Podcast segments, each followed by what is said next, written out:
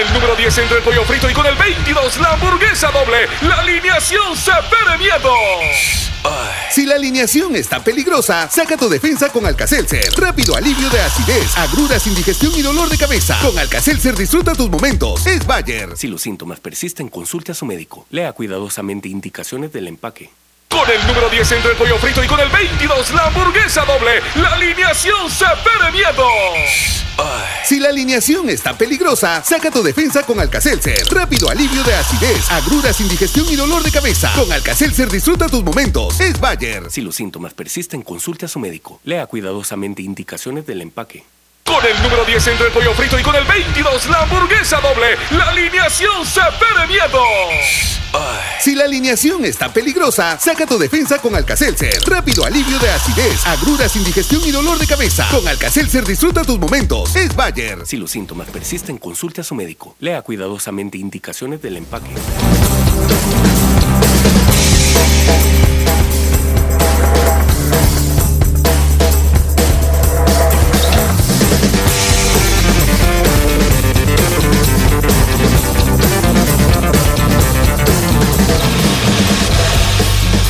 La autoridad, el romo y la cabeza. Tres exes en la mesa. Que no te mientan ni te engañen. Escucha a los que saben. El único programa con personas que han vivido del deporte rey. Escúchalos de lunes a viernes a la una de la tarde por 1029. Síguenos en nuestras redes sociales como los ex del fútbol.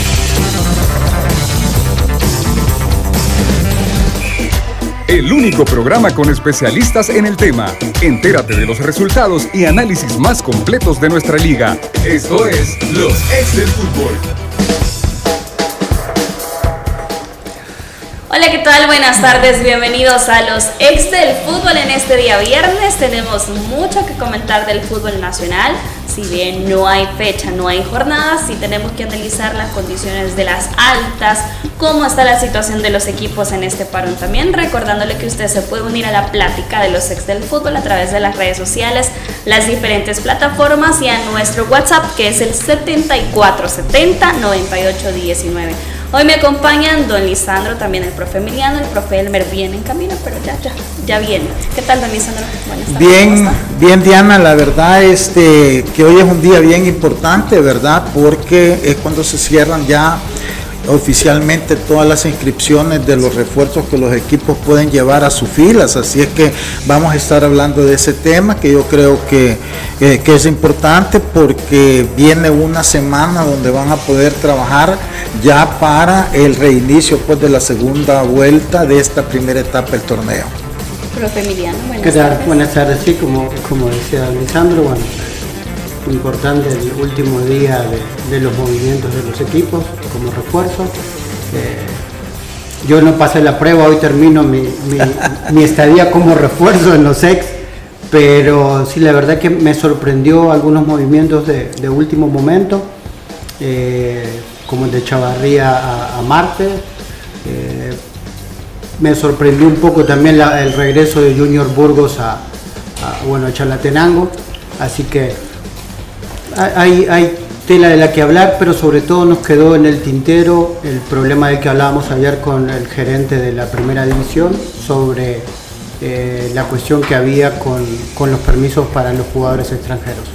A tiempo viene el profe Elmer. ¿Cómo está, profe? Hola, ¿cómo estás Diana? ¿Qué tal? Emiliano, Lisandro, a los radioescuchas a través de las diferentes plataformas y bueno, ya aquí venía escuchándolo ya, entonces y dándole seguimiento, creo que ayer tuvimos tres entrevistas muy importantes que aclararon qué es lo que podemos esperar en, en el reinicio del, del torneo. Y bueno, ojalá que, que hagan las gestiones cada parte, ¿verdad? Involucrada en beneficio del fútbol y del torneo.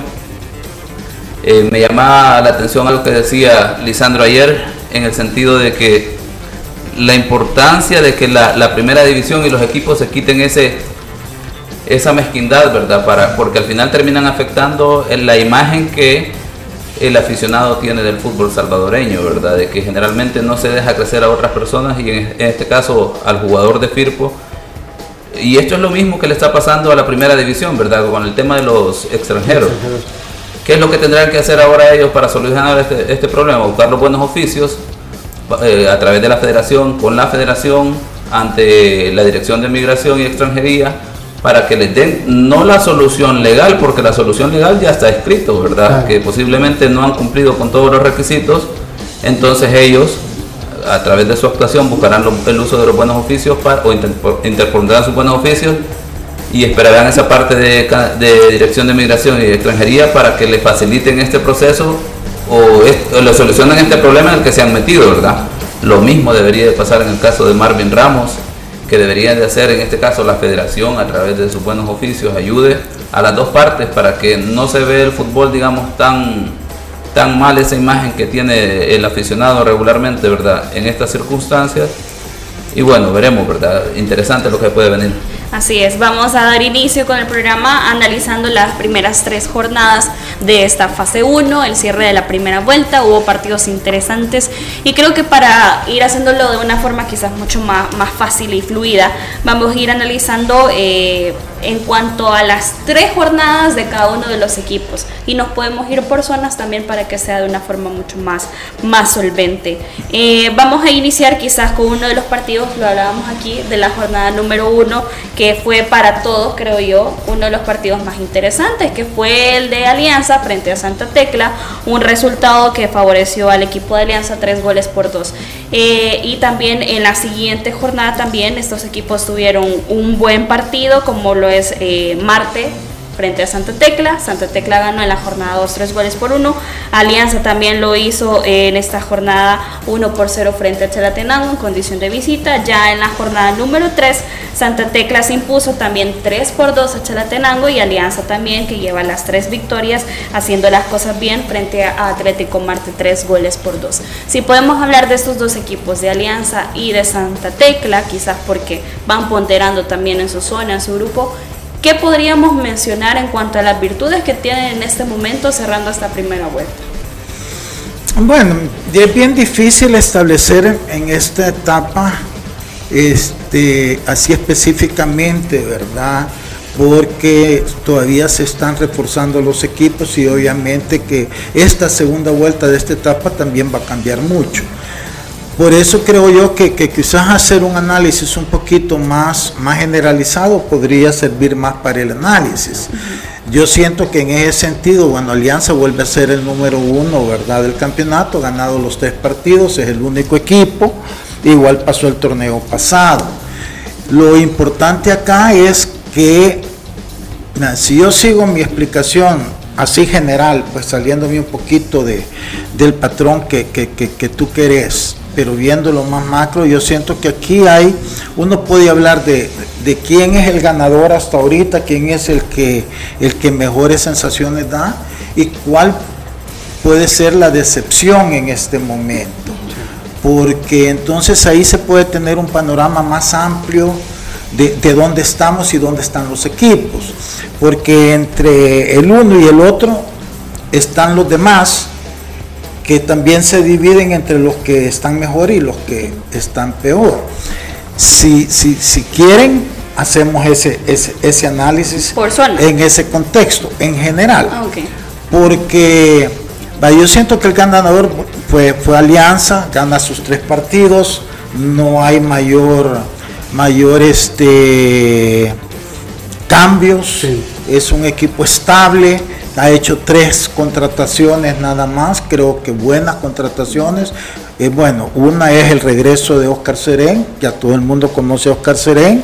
Otro es eh, el regreso de Elvin Alvarado, que yo siento que le va a dar mucho al equipo porque en los primeros partidos se ha visto que no le pesa la camiseta, que al revés es un jugador que ya con una gran ilusión. Y este, el de Alvarado, que en lo poquito que ha jugado ya demostró buenas condiciones técnicas y además que tiene gol. Córdoba. Córdoba, perdón, sí. Sí, sí, perfecto. Entonces son tres jugadores que, no cambian la estructura que tiene Alianza, lejos de eso la llegan a, reforzar. Entonces para mí es el, el gran ganador hasta este momento sigue siendo Alianza. ¿Quién es el gran perdedor? definitivamente en estos primeros tres partidos se faz. porque FAS este, inició el campeonato con una gran esperanza, una gran ilusión, con la contratación, sobre todo la de Gulit Peña. Este, pero si nosotros vemos que después de tres partidos solo ha ganado tres puntos y está en tercer lugar con la planilla que tiene, con las incorporaciones que hizo, pues yo siento que en estos primeros tres juegos es la gran decepción. ¿Por qué es la gran decepción va ahí? ¿Por qué no son Sonate o por qué no Jocoro? Porque de esos equipos uno no espera mayor cosa porque son equipos limitados, son equipos que no tienen mucha eh, presión, no tienen expectativas más que si hubiera descenso de no descender y nada más de repente se les puede dar como se le dio a Jocoro llegar a una semifinal, correcto. O, entonces, pero hasta ahí nomás. Entonces, para mí la gran decepción es FAS, porque FAS sí está, o, o, la idea de los aficionados de FAS con las contrataciones que hicieron, para ellos, no para todos, para nosotros quedamos claros que no se habían reforzado como se reforzó Santa Tecla, más inteligentemente. Entonces es una decepción que de repente perdés tus dos juegos de visita, ¿verdad? Solo le ganaste al equipo más débil del grupo. Entonces ahí para mí el gran perdedor en esta primera etapa es FAS. De ahí, entre esos, ¿quiénes vienen? Bueno, para mí Santa Tecla, para mí Metapan, para mí Once Deportivo y Firpo. Yo creo que esos cuatro equipos han dado este, un salto cualitativo con relación al torneo pasado. ¿Qué quiero decir con esto? Que eh, al menos en estas primeras tres fechas muestran que son los cuatro equipos que van a o que posiblemente hagan la pelea por llegar a disputarle el campeonato a la Alianza en una final, porque son los que mejor están eh, consiguiendo sus resultados y donde mejor están funcionando los refuerzos que hicieron. Después de estos cuatro equipos, ¿quiénes pueden venir? Bueno, un Chalatenango posiblemente, un Águila que se ha quedado medio, medio en, el limbo, que no sabemos para qué dirección va a ir este limeño que está como, como también en la penura, que, eh, eh, que, no sabemos mucho, pero que de repente sí se ha reforzado con un par de jugadores que yo creo que le van a ayudar, ¿verdad? Distinto a, a, a Jocoro, que obviamente las limitaciones de Jocoro son más fuertes. Y bueno, los que no tienen nada que, que hacer en el campeonato, pues son Sonate y Atlético Marte, ¿verdad? Este, entonces, para mí ese es el panorama, el análisis. es que es la verdad y el estiro precisamente para que reaccionen, porque al, final siento yo que los análisis que nosotros hacemos o las críticas que podamos tener van en función de ayudar a abrir los ojos, no a engañar a la gente, porque de eso hay que se encarguen otros. Correcto, entonces yo siento que nosotros, si entre más honestos seamos, más les ayudamos. A no ser que de repente de veras veamos todo patas arriba y nos estemos equivocando en nuestros análisis, pero no creo que ese sea el caso. Entonces, ese es el punto. Profe Emiliano, lo eh, mismo, la eh, misma dinámica que sí, No, de acuerdo, de acuerdo, eh, no, no digamos que a medias, pero en algunas cosas sí, y en otras discrepo un poquito. Eh, creo que Alianza, si bien es el único equipo con paso perfecto, me parece que no es el gran ganador de estos tres, eh, de estos tres partidos. Eh, lo ¿Por qué? Lo veo primero porque jugó de los tres partidos dos de visitante, en los cuales recibió cuatro goles. En dos partidos, cuatro goles. Que eso hace no, no, no prever, sino que hace ver que las rotaciones que han hecho en defensa tal vez no le han caído, eh, han perdido un poco de equilibrio, entre comillas, porque Alianza eh, eh, si bien lo mejor que tiene o donde tiene más calidad o más conjunciones del medio hacia adelante, eh, el torneo pasado también eh, cimentó su funcionamiento en la mejor defensa del torneo. Entonces creo que, recibir estos cuatro goles en tres partidos se podría decir que tiene un déficit defensivo. después por lo demás, y otra cosa, a mí no me parece el gran ganador porque es un rendimiento que yo espero de Alianza. A mí sigue, sigo pensando que el equipo... que, sí, pero eh, eh, Emiliano, perdóname, pero es que mira, no, es que para poner las cosas claras, es que... está bien, no, pero mira, tú puedes decir, va, yo espero más de alianza, yo creo que todos esperamos más de alianza, no estamos hablando de la otra ronda, estamos hablando de estos tres partidos. En estos tres partidos no hay ningún argumento, pienso yo, cuando el equipo vuelve a ser este 100% eficiente al ganar sus tres partidos. Este es el equipo este en su grupo también que este dominó al, a uno de los considerados que mejor se reforzó, que es Santa Tecla. De Santa Tecla, ¿cuántos goles le han metido a Santa Tecla? Igual o más que a Alianza. Entonces, no veo yo dónde no estamos hablando de lo que viene de aquí en adelante, estamos hablando de lo que, de los tres primeros juegos. Entonces, si, a Alianza le metieron cuatro goles, bueno, el torneo pasado también así fue y terminó con la mejor defensa, como tú lo acabas dicho. Ahorita este, lo importante es el funcionamiento del equipo. Yo siento que contra Atlético Marte, que quedaron 3 a, a 2, pero la sensación del funcionamiento de Alianza fue mucho, mucho más que Marte. Tuvieron muchas más ocasiones de goles. Entonces aquí no solo se trata porque me metieron cuatro goles, ah, entonces ya no. Es que hay que hacer un, análisis más completo en funcionamiento, en cuántos goles también metieron, en que si ganaron o no ganaron los partidos. O sea, porque es como que entonces yo ando buscando con lupa para decir no, cuando no debería ser así. Yo siento que el análisis tiene que ser, por eso dije yo, más amplio porque entonces abarcas tanto fortalezas como debilidades, no solo de este equipo, sino que de todos. Exacto. Porque entonces este mismo argumento que estás usando para Alianza, que porque le metieron cuatro goles, lo vas a tener que empezar a hacer en cada equipo, y entonces al final vas a llegar a la misma conclusión que el que menos goles le han metido posiblemente sea Águila, ella al que más oportunidades de gol ha generado, perdón, Alianza. Entonces, eh, por eso, discúlpame que te haya interrumpido, pero yo siento que, que, que, que que las cosas hay que verlas desde otro, panorama porque, este, al menos para mí, así hay que verlas, porque si no, pues, de modo, estamos, hay que, empezar a contar goles anotados, goles en contra, oportunidades creadas, oportunidades no anotadas y no vamos a terminar. Pero bueno, dale. No, y, es, como le digo, pues, obvio que, respeto muchísimo la opinión y me parece correcta. Eh, no, lo que estoy haciendo es no atacándote. No, no, no. Estoy defendiendo. No, y está bien. Está poniendo su punto de vista y, estoy completamente de acuerdo. Yo lo que pasa es que, como le decía, ¿no? Con, los movimientos que hizo Alianza, eh, esperaba ese rendimiento de ellos. No, no, me sorprende y no creo que, sea el más ganador por eso.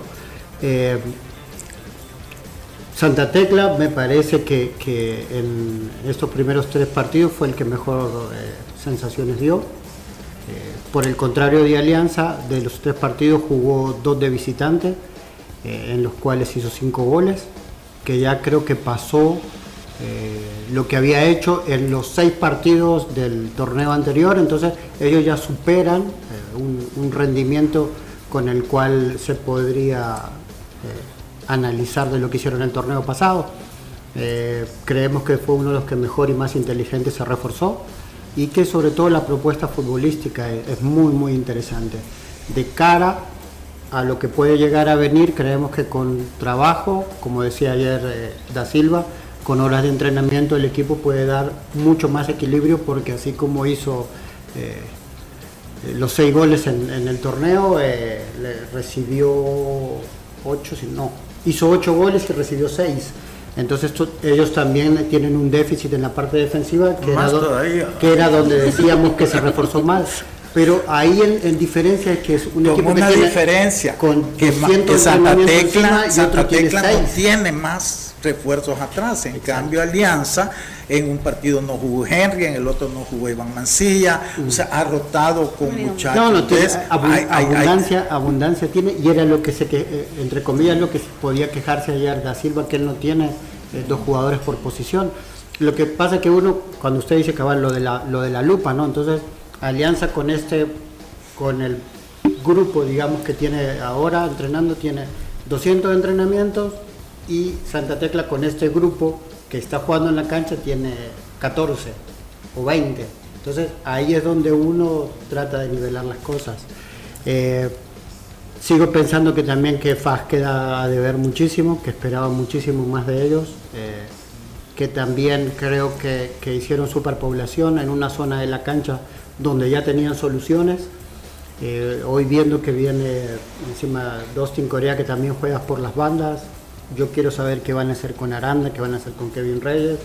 Parecería que, el, que, lo apuntado sería que Estradela no juegue o hacerlo a un costado, cuando se dieron cuenta que es fundamental en la dinámica del equipo, que necesita un líder atrás, porque otro equipo que ha recibido muchos goles en comparación a, las, a lo que ha creado y me gustó mucho también Chalatenango, a pesar de que, es un equipo que tiene un déficit en los puntos, de que jugó dos de local y, uno solo de visitante y solo sacó tres puntos, que en teoría es el rival más eh, débil del grupo, que estaría dentro de la lógica.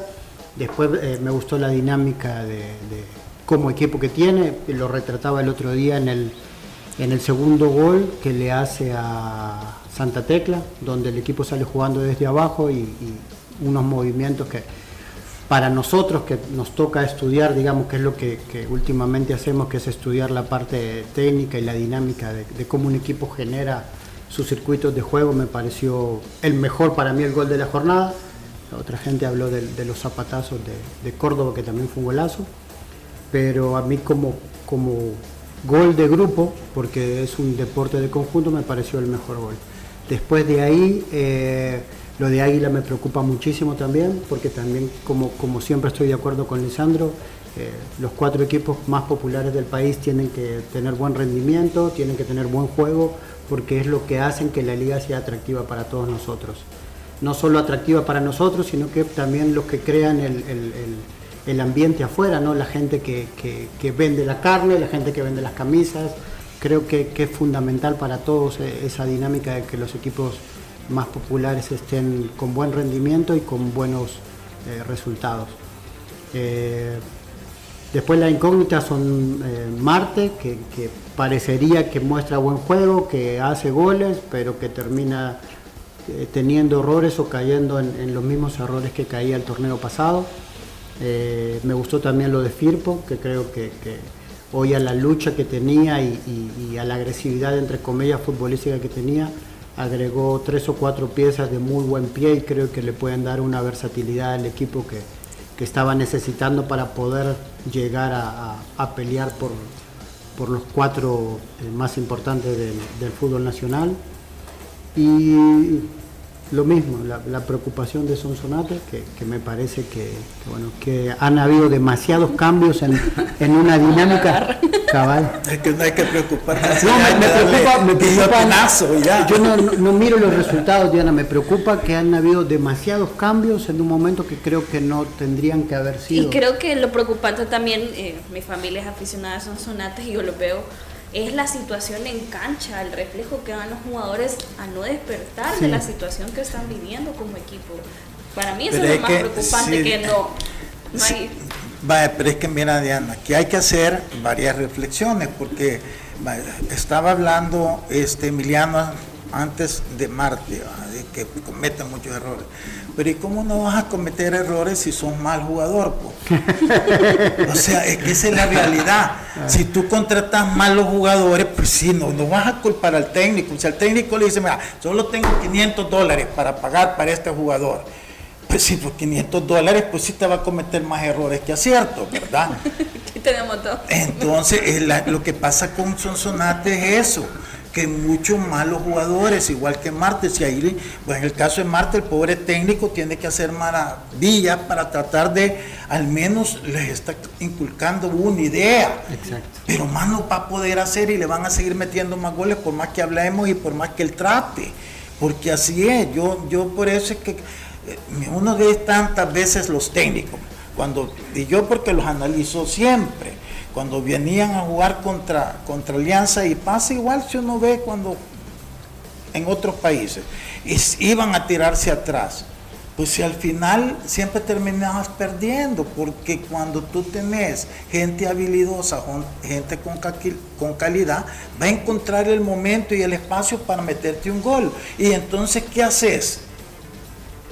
Si todo está planificado para ir y que no te metan goles. Y ya cuando salís, entonces te caen tres más. Entonces, ¿por qué? Porque la calidad es fundamental. Por eso es que uno siempre tiene que, que cuando va a armar un equipo, a, buscar los jugadores que te hagan esa diferencia. Por eso es que tú el otro día que me preguntaste sobre Dustin Corea, si yo me quedé, ¿qué quieres que te diga?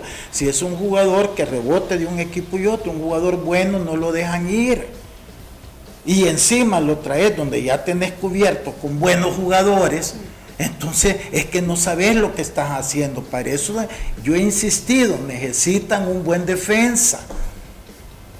Y hoy resulta que a este tal Chan como que ya no lo van a, a Parecería que Me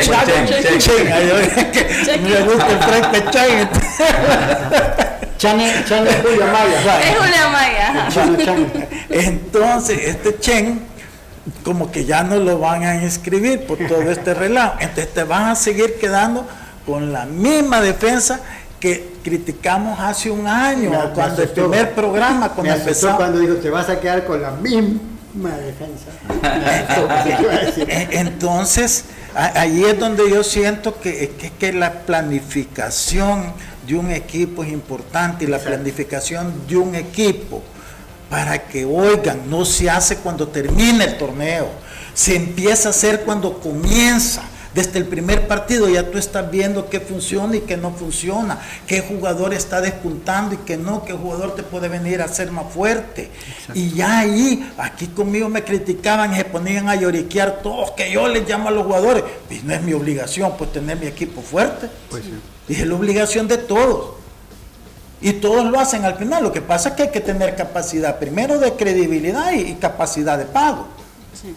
Pero eso es una función que todos tienen que hacer que, y, saberlo hacer, ¿va? porque yo también, había torneos que por estarle haciendo caso a mi técnico, cometía burrada, te contrataba 13 jugadores, gastaba el gran pistol y las cosas no funcionaban. O sea, que al final todos metemos las patas. Lo importante es que si una vez que la metas, aprendes a no volverla a meter. Pero aquí como que la repiten y la repiten, como les gusta más estar metiendo la pata que no, a saber qué recuerdos les traen.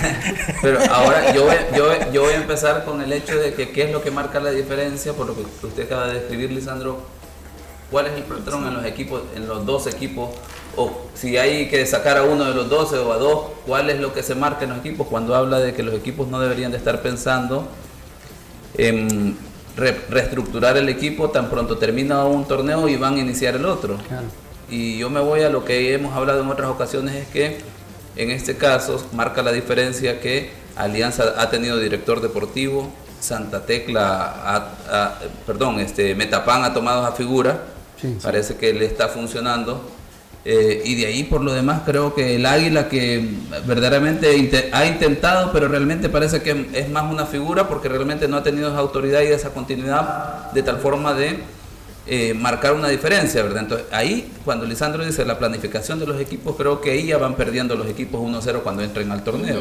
Y por ejemplo, empezamos con el, eh, y voy yo con, con, lo mío en el sentido de que yo empiezo con Sonsonate. yo, yo, yo, sí estoy en desacuerdo en el caso de Sonsonate porque creo que es un buen momento para que hagan un experimento diferente. Traen un entrenador que no es del medio, entonces creo que si ellos verdaderamente conocen a quién traen o por lo menos tienen buenas referencias, creo que le deberán de dar el espacio para que pueda trabajar y ver si él puede establecer su idea de trabajo y se puede ver reflejada posiblemente en la primera, en la segunda fase, de tal forma que ellos tienen una buena proyección de qué es lo que pueden tener para el siguiente torneo, porque entendemos que es una nueva administración, si no me corrigen ustedes. Sí, es nueva. Entonces, el siguiente torneo, la apertura 2021, ese sí ya cuenta para el descenso. Entonces creo que es un buen momento para que el Sonsonate se dé el lujo de hacer ese experimento. Pero eso sí, ¿verdad? Tiene que tenerse las consecuencias que va a perder atractivo para el aficionado por lo que están haciendo en este momento, a pesar de que es el 30% de que, que se ingresa y que Sonsonate es una buena plaza porque la afición responde bastante bien, pues posiblemente pierdan el encanto en ese sentido. Pero deportivamente no creo que sea el torneo de, Sonsonate a menos que aquí sea el, punto, ¿verdad? Que si la, directiva, la nueva administración se va a dar el tiempo para replantear todo lo que puede venir y deberían de empezar por la figura de un director deportivo que les dé ese auxilio, ¿verdad? Para que, para que les ayude a evaluar lo que tienen y qué es lo que puede venir eh, enseguida. Luego creo yo que el Atlético Marte lastimosamente eh, es un equipo que de repente gusta por cómo juega alegremente, pero creo que no ha tenido los refuerzos necesarios, no va a tener la inversión que el equipo debería de tener y aquí es contrario a Sonsonate porque es una continuidad de la directiva, continuidad del entrenador. Aquí sí ya deberían de darle al entrenador los refuerzos necesarios para que él pueda, para que ellos puedan evaluar no solo en este torneo, sino que si este Atlético Marte puede competir para, número uno, mantener la categoría en el siguiente torneo. Porque creo que es una de las aspiraciones que debe tener Marte como, primer objetivo, mantener la categoría, porque ya en los últimos torneos, cuando ha estado en primera, creo que ha sido el punto débil de ellos, ¿verdad? Estar peleando por el descenso, eso en ese sentido. Creo que Jocoro no, no ha sido ya lo que demostró en el torneo pasado, que inició muy bien en la primera fase, luego empezó a regular en la segunda, se logró clasificar con esas inconvenientes, dio la pelea, dio la sensación de que iba a ser un buen torneo ese para Jocoro, ¿verdad? Por esa, ese ímpetu con el que terminó, pero no ha sido el equipo que, que, veíamos y, y, es más, empezó, empezó perdiendo el primer juego de local cuando llegó Águila, llegó Alianza y no le pudieron ganar, salieron con derrota ahí del Polideportivo Tierra de Juego, ¿verdad? Entonces para mí esos tres equipos son los que no han estado a la altura del torneo. Eh, Chalatenango creo que es un equipo que todavía es una incógnita, ¿verdad? ¿Qué es lo que puede presentar? Pareciera que hace, ha hecho refuerzos, tiene un par más de incorporaciones para lo que va de, a partir de la jornada 4, entonces queda ahí la incógnita si verdaderamente se va a consolidar el, el Chalatenango ya que tiene un, un entrenador que viene trabajando desde alguna fecha del, de la fase del torneo pasado, ¿verdad?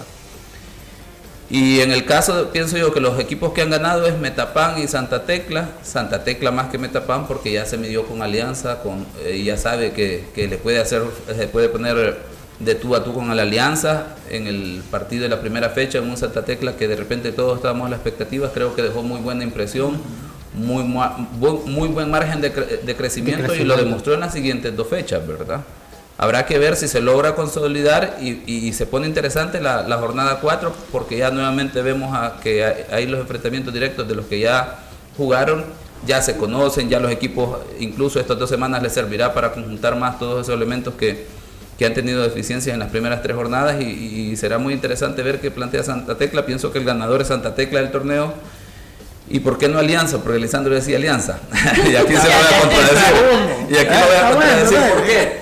Vamos a ver, de repente sí, evaluando todo, alianza, tres salidas, tres ganes, eh, mostró variantes, eh, el par de incorporaciones que ha hecho le han funcionado. Entonces, en ese sentido, digamos que le salió bien, pero es que el tema es que ya Alianza no se le puede medir con la misma vara de los demás.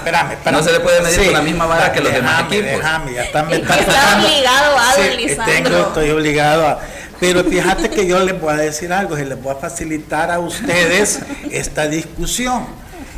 Saquen Alianza de la ecuación, sé que Alianza ya está arriba, ¿qué le importa que sea un poquito más, que sea un poquito menos? Ahí va a estar arriba y va a estar en la final preocupémonos o preocúpense por los demás equipos. Alianza ya ni lo tomen en cuenta. Se, oye mal estar diciendo que la alianza aquí. Alianza es alianza y va a seguir siendo alianza porque han sabido hacer las cosas. Tanto es así que han llevado un, una, una contratación porque Elvin salió de su reserva y, y, Oscar Serén regresa donde ha estado los últimos cuatro años. Entonces Alianza ya mejor ni lo involucren en estos análisis, déjenlo. hay que concentrar, porque si dejamos Alianza fuera, entonces yo estoy totalmente de acuerdo que para mí quizás el equipo que va a dar más la pelea es Santa Tecla, porque Santa Tecla realmente de la media para, para adelante, oh chica, está para cualquiera. Es más, a un partido puede ganarle al mismo Alianza, porque en un partido cualquier cosa puede pasar. Entonces, el problema para mí de Santa Tecla es atrás. Esos dos centrales, esos dos ahí, ahí les hace falta uno que le dé esa calidad. Incluso ya lo decía el coleguita Silva, que por el lado derecho pero no, ahí, pero no van a poder hacer nada. Entonces, el punto es cómo va a ser que estos dos solos, con el otro banca o tres jugadores que tenga, pueda realmente solucionar que no le vayan a generar tanta ocasión de gol. Pero Sacando la alianza, estoy de acuerdo, Santa Tecla. ¿Estamos de acuerdo? Sí, claro. Estamos de acuerdo. Voy, voy, voy, ahora con eso. no, yo pienso que con alianza el, tema pasa porque no puede haber, que puede haber una comodidad de los jugadores. Claro, cuando, eh, bueno, personalmente le dirigí, le dirigí, le dirigí, le dirigí Espérate, que pase eso. Ahorita de los tres está, ha ganado. Ahora, ahora viéndole con el espíritu de Manuel, así como Manuel ha defendido la alianza. ¿Por qué? Porque creo que de repente el problema de la alianza puede ser ese, que se confíe, creer que el equipo ya está armado, que no necesita mucho trabajo y sea el tema de actitud el que le falle, la confianza que puedan tener en creer que la alianza ya tiene todo hecho, porque sí, ha tenido tres, tres triunfos, creo que el equipo tiene una gran ventaja, que dos jugadores por posición, se puede dar el lujo que eh, la motivación es interna por el hecho de que jugadores saben que cada minuto que tenga es importante porque está el otro esperando, entonces tendrán que aprovecharlo. Pero aquí viene el tema, ¿verdad? Si el equipo logra, digamos, pasar la resaca, porque yo creo que en las primeras tres jornadas pudimos observar eso de Alianza, ¿verdad? La resaca de la final, de la celebración, la semana de descanso, y luego saber que ya sos campeón y que luego empezás otro torneo con los mismos jugadores y entonces ahora es como ya todo está hecho. Ese puede ser el problema de la alianza, pensar que ya, todo está hecho.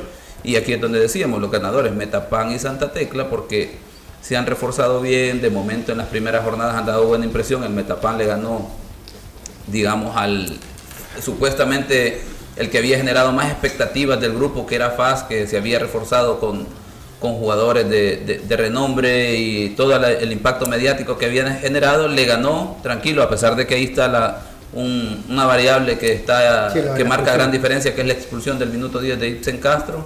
Y habrá que ver ahora en la jornada 4 si, si realmente ya en el Oscar Quiteño, si Metapan realmente está funcionando, si el entrenador ha implementado su idea, si los refuerzos están funcionando, si todos los jugadores se han acoplado o no. Pero ah, de momento deja buena impresión el Metapan, o sea, es como está ahí y ya está listo para hacerle la pelea a cualquiera, ¿verdad?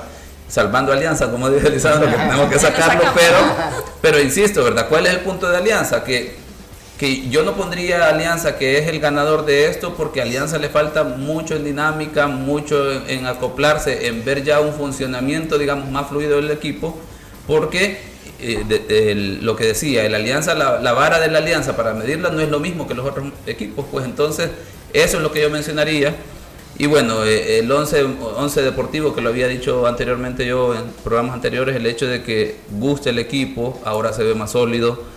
Eh, ojalá que tenga la continuidad de toda la estructura para que tengamos un equipo más a largo plazo que pueda consolidarse y ser pelea para los llamados grandes.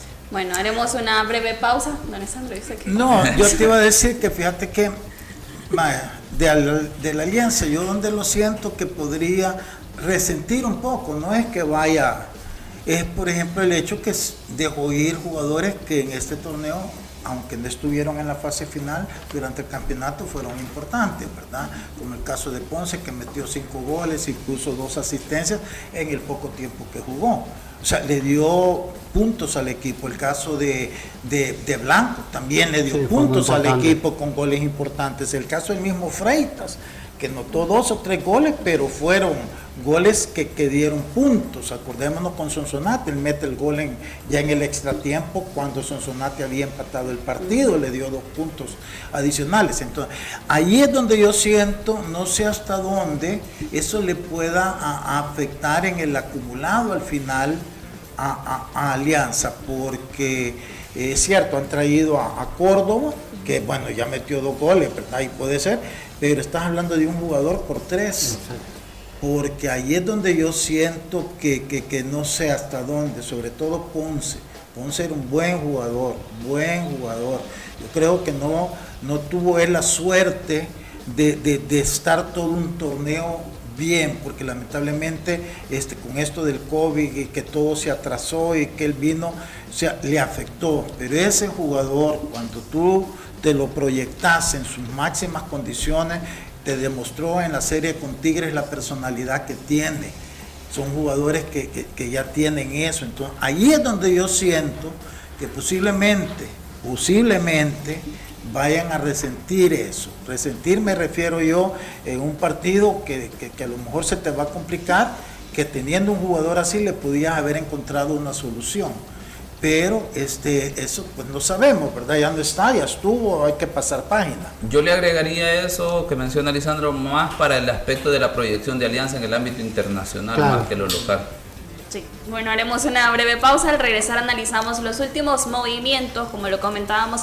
Hoy se cierra el mercado de fichajes, como le decimos, en nuestra primera división y hay equipos que han reforzado también. Le comentamos acerca de quién se trata.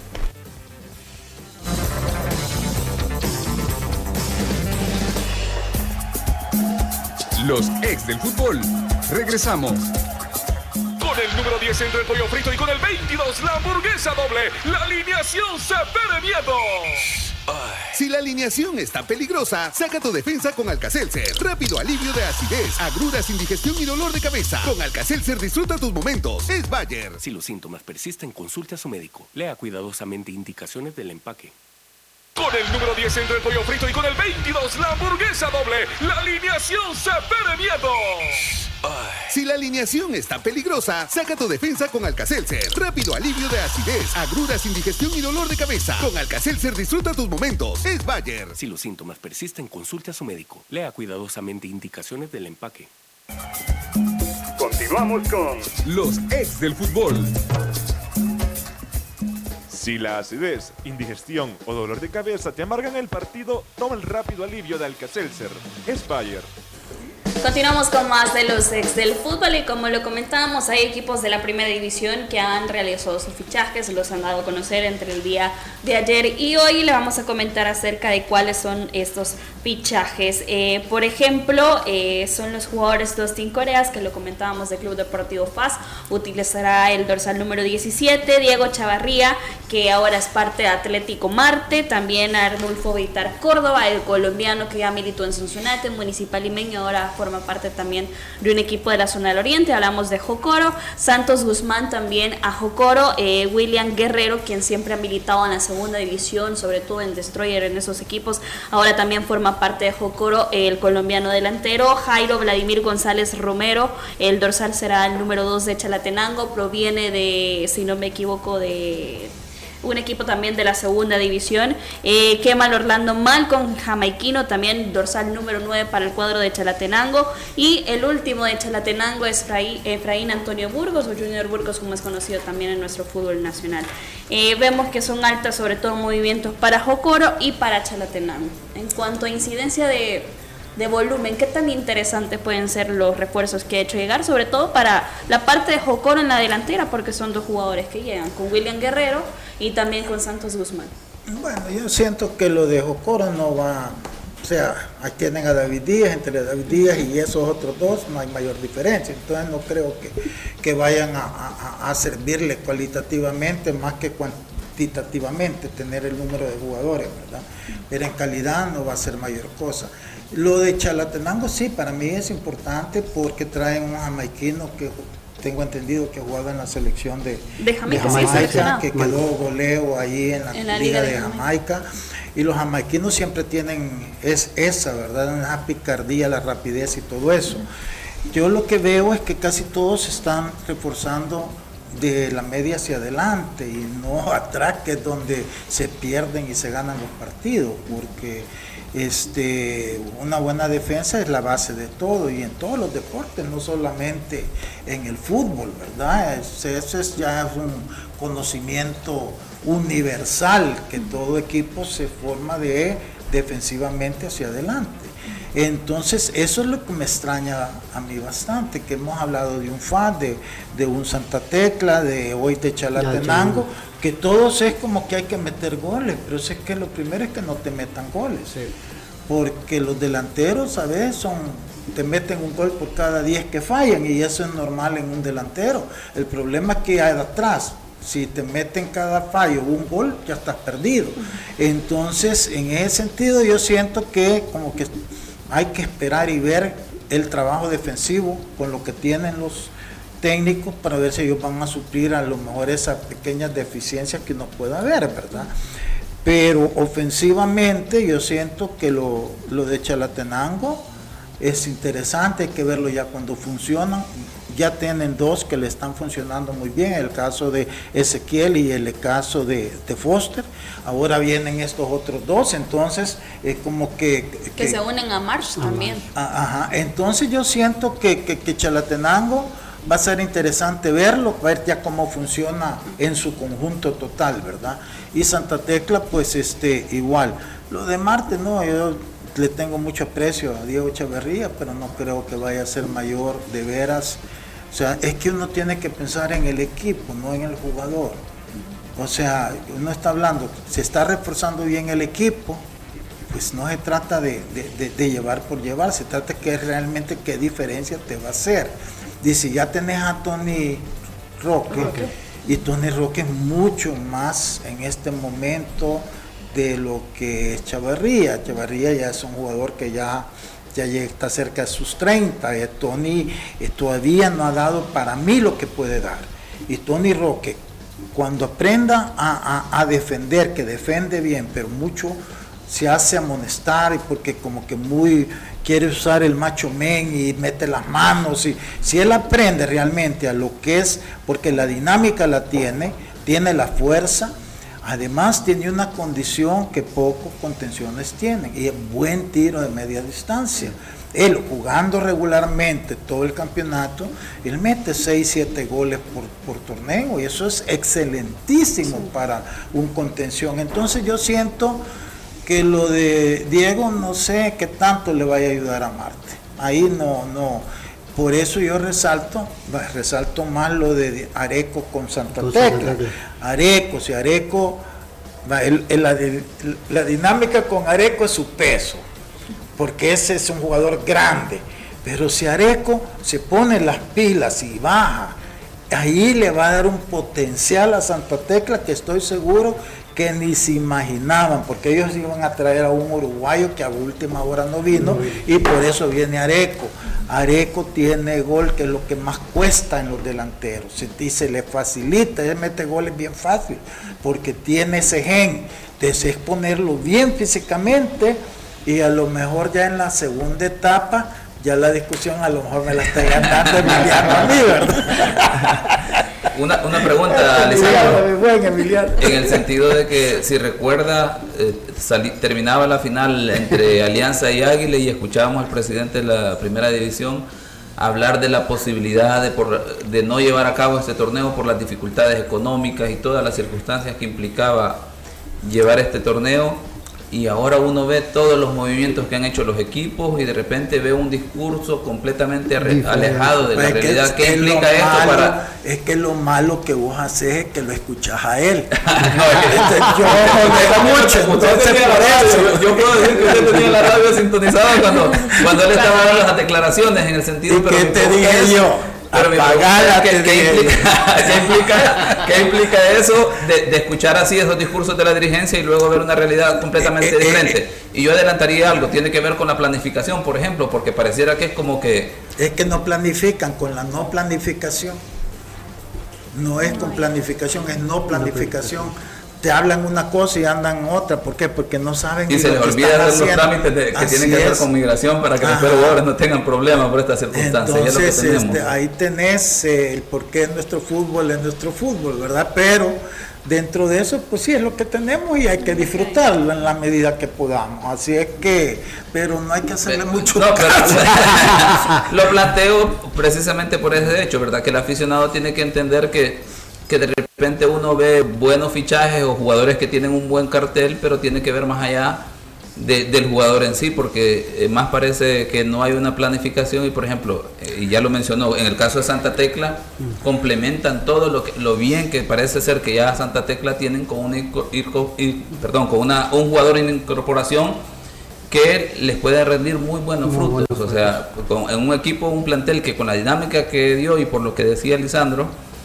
se tendrá que adaptar el jugador a lo que viene e incorporarse a la dinámica del equipo, pues porque creo que va a ser contagioso estar eh, eh, en el Santa Tecla y no entrar dentro de esa dinámica, pues que, ya el equipo tiene y posiblemente veamos muy buenos resultados.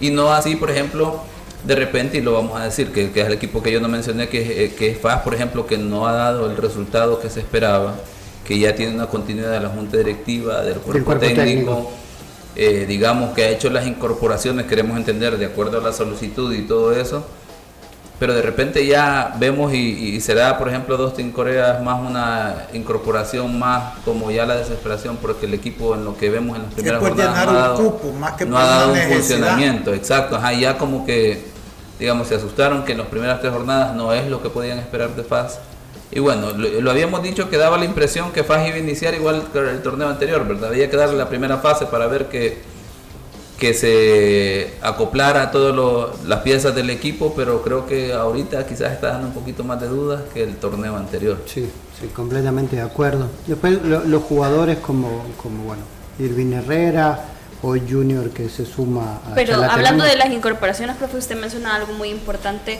es en el caso del Club Deportivo FAS, una zona que ya está sobrepoblada. A mí me parece que está superpoblada y ya, tuvo, ya tuvieron problemas al respecto, porque, bueno, le pasó el año pasado con los tres, tenía tres centros delanteros y no los podía usar a todos. Cuando los usó, el equipo se vio que le hizo falta funcionamiento del medio para atrás. Entonces, pues, tenés jugadores con proyección, como el ejemplo de Aranda, ¿no? ¿Y, qué van a hacer con él? Él no, ya no puede jugar en reserva. Entonces, ¿qué lo, van, a lo van a tener sentado toda la temporada? Lo que sucede es que no terminan de lograr la eh, estabilidad en el equipo. Esa estabilidad, de, por ejemplo, que goza hoy Alianza. ¿Por qué? Porque estos jugadores han venido creciendo y, y se van asentando en el equipo. Pero cuando haces todos estos cambios, entonces este, eh, afectase esa estabilidad del jugador. Además el jugador no se siente motivado cuando siente que de repente tú vas a luchar por un puesto y te traen a alguien que al menos mediáticamente es más que tú, aunque no lo sea, pero ya sabes que lleva la ventaja. Porque claro, la gente empieza, la gente se acuerda, yo tenía un técnico que, me, me decía de que uno siempre se acuerda únicamente de lo de una jugada bonita y uno en su subconsciente la repite tantas veces que cree que siempre que ese jugador toque el balón va a ser la misma jugada y es mentira. Entonces yo una vez leí una anécdota de este, este, ¿cómo se llama este técnico? Capello. Fabio Capello. No, no, era un, no, no, no, perdón, era un serbio, o Capello creo, cuando llega al Milán. Y el Milán tenía este jugador serbio, Savicevic. era un gran jugador. Que por cierto vino a jugar aquí al país. Entonces, la prensa eh, eh, italiana de Milán le decía que por qué no lo ponía, que qué pensaba de él. Y entonces él dice, no, le dice, Savicevic que es un gran jugador. Él me puede ganar un partido él solo. Y entonces, ¿por qué no lo pone? Ah, porque no tengo tiempo para esperar ese partido. ¿Por qué? Porque era tan esporádico que ya lo habían echado a él antes de, que él otra vez salvara un juego. Entonces, ¿a qué vamos nosotros? Que, igual la prensa se queda con la imagen de un, un gol en un momento y creen que ese jugador eso lo va a repetir siempre. Es mentira. Entonces, ahí es donde de repente te topas que lo traes a un equipo, no te va a hacer esa cantidad, ese gol, y es, pero el aficionado, todo el mundo lo espera, lo seguís poniendo, y el que pudo haberte hecho, no uno, tres de esos goles, no le das la oportunidad. Ahí es donde yo siento que no hay que traer, como dice Emiliano, si ya tenés cubierto la zona, ahí ya no. Es bueno tener dos jugadores, pero no tener tres o cuatro por el mismo puesto. Bueno, a continuación nos vamos a la sección Genios de la Tribuna.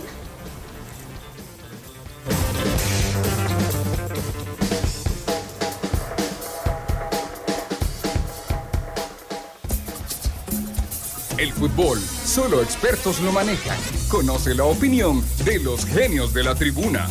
Los genios de la tribuna es gracias a Alcacelser, es Bayer, los que no están convocados al partido son la acidez e indigestión. Con el Caselcer disfruta tus momentos. Es Bayer. A través de las redes sociales les hemos hecho la siguiente pregunta. ¿Qué equipo ha sido el gran ganador luego de las tres primeras jornadas? Denis Argueta nos respondía, buenas tardes, saludos cordiales. Los grandes ganadores son Alianza y Santa Tecla. Menciono Santa Tecla como en segundo porque ha mejorado mucho, se ve un fútbol mucho más vistoso. También... Raúl Martínez dice lo siguiente: A tío Paul no le toquen a la alianza, dice. Denis Argueta, los grandes perdedores son Paz y Águila. Paz por el tipo de plantel que tiene, de tanto nombres, pero no de hombres, y Águila por no fichar. Y una pregunta: ¿qué equipo ven más cercano de pelearle al Alianza? Ya le vamos a responder a Denis. Mauricio Espinosa también, para perdedores el Paz por la inversión realizada y no se le ve señales de mejorías.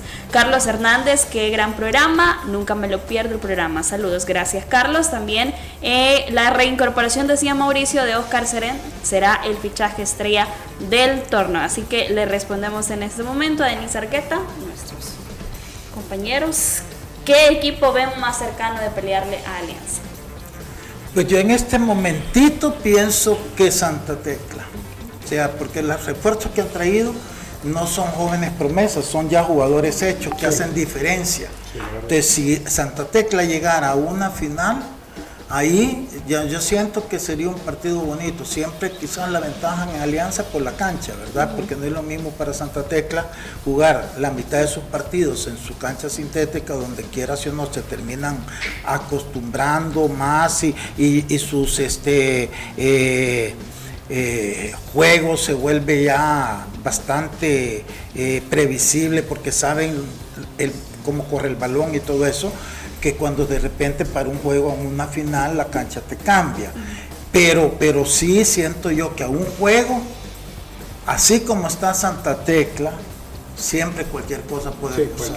Pero de ahí no veo otro equipo. Hay otros equipos prometedores como hemos hablado del Once Deportivo, como hemos hablado de Metapan, del mismo Firpo, pero siento que las sensaciones de estas primeras tres fechas de Santa Tecla, sacando alianzas, son las mejores. Y eso, y eso que no ha tenido Areco.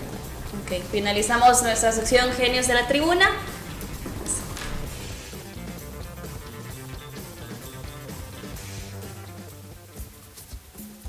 El fútbol, solo expertos lo manejan. Conoce la opinión de los genios de la tribuna. Los genios de la tribuna fue gracias a El Caselcer es Bayer. Para ir finalizando el programa, vamos a tener una pregunta muy interesante que aquí la tengo anotada porque Ya queda